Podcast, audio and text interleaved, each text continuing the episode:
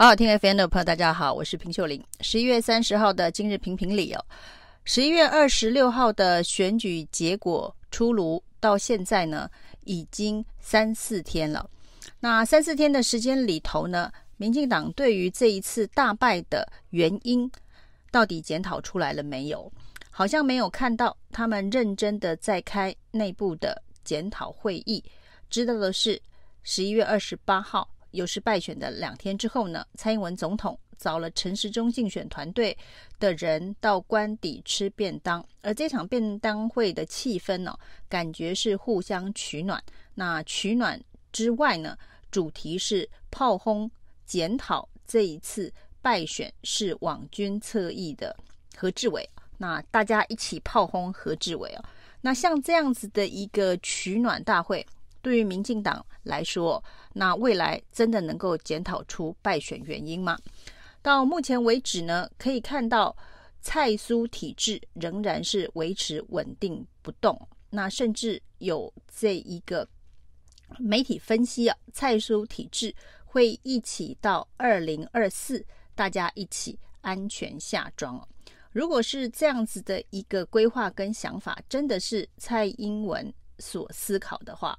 那人民会不会觉得十一月二十六号这场地方选举，蔡英文的期中考给了你教训，可是你浑然不觉，你似乎没有觉得民众的愤怒是在针对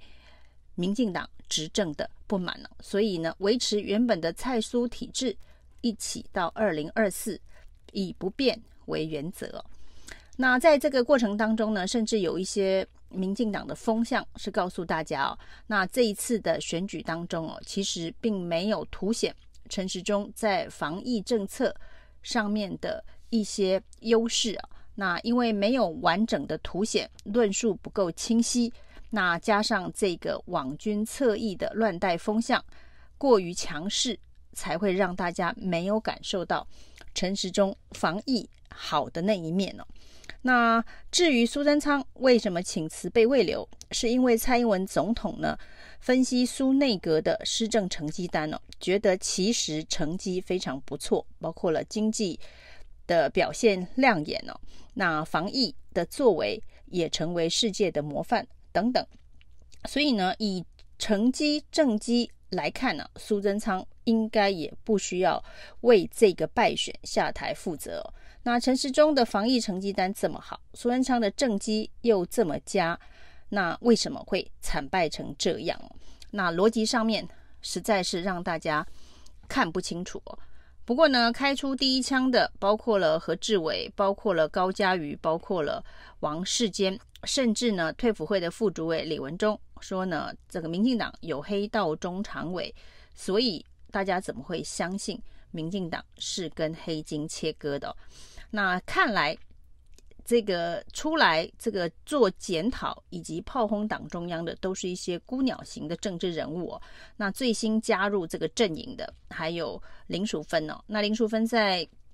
民进党内呢，的确一向也是独行侠的角色哦，常常在一些改革的议题上面跟民进党中央唱反调，这也不是他第一次哦。那他特别提到的是。现在的这个侧翼网军匿名粉砖哦，是在伤害台湾民主当中的监督制衡机制哦。他说这些这个没有名号的侧翼网军专门攻击那些监督政府政策的人哦，那造成了民意代表的寒蝉效应哦。其实这个寒蝉效应哦，陈时中曾经在回应他为什么不声援。新竹高中生的模拟投票被网军出征事件的时候，讲了非常直白的话。那他说呢，他不能谴责网军哦，否则这些网军就会来谴责我了。那这就是一种寒蝉效应哦，连陈时中这个网军呢，这个立功的主角都要担心被网军围剿谴责。所以像高嘉瑜、王世坚、林淑芬、何志伟。这样子的一个单打独斗，甚至呢不是网军想要保护对象的人呢、哦，那只要提出不同意见，肯定是被出征到体无完肤、哦。这个就是林淑芬所说的破坏民主制度当中监督制衡的力量的暗黑力量。那所以网军到底该不该检讨，该不该整顿呢？民进党恐怕必须去思考这些网军在他们政治选举夺权的过程当中所扮演的角色。那既然陈时中跟苏文昌都在这一个政策上面呢，被蔡英文政府认为是做得很好，不需要换，需要一起。蔡苏体制到二零二四哦，那接下来需要安排的包括了这些卸任县市首长郑文灿、林佳龙跟林佑昌哦，因为他们都没有顺利的交班成功，或者是选举的这一个战力表现都不佳哦。那郑文灿没有办法让郑运鹏选上。林佑昌没有办法让蔡世应选上，林佳龙自己输了四十五万票。那这些民进党重量级的中生代，因为都在选举当中受到重创，所以呢，要接下苏贞昌阁魁的位置，看起来是蛮困难的。那至于呢，这一个顺利交棒的屏东县长潘孟安，现在则传出哦，因为他一直在帮赖清德做二零二四的浮选操盘。所以极有可能会参与党主席的选举，替赖清德看好党机器啊，不要在二零二四的总统提名当中再有任何的意外。那这件事情当然是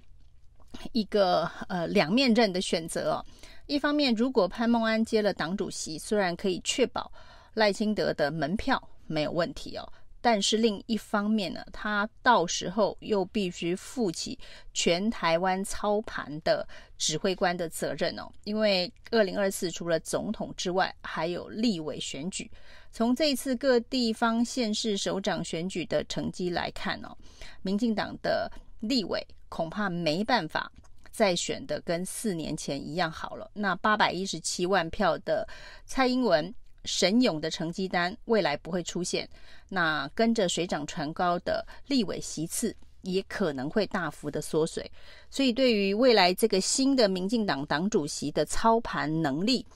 也是相当重要。那潘孟安有办法一人分饰二角处理这样的事情吗？这恐怕是民进党内部会不会让潘孟安接新的党主席的一个关键的考虑。那至于苏贞昌，虽然不辞阁魁哦，那不过显然有些部会首长必须要做更换，否则郑文灿、林佳龙、林佑昌他们没有这个政治的舞台。那最有可能的呢，郑郑文灿本来是接阁魁的规划，因为没有办法交棒，现在很有可能会接副院长，所以你会看到第一波民进党立委点名需要这个。改组的职务居然有行政院副院长以及财政部长。那民进党立委许志杰说，现在内阁是需要改组，有两个位置，他觉得呃应该要先动。一个就是副院长沈荣金啊，那个口罩国家队的大功臣啊；另外一个就是财政部长苏建荣。那这次的选举当中，假设要检讨责任的话，财政部到底是该负什么责任啊？这个也是蛮。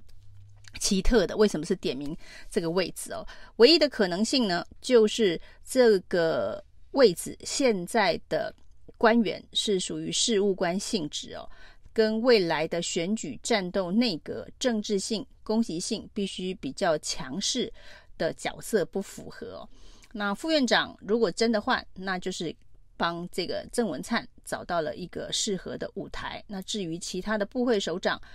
大家都觉得应该要换的，恐怕是内政部长徐国勇，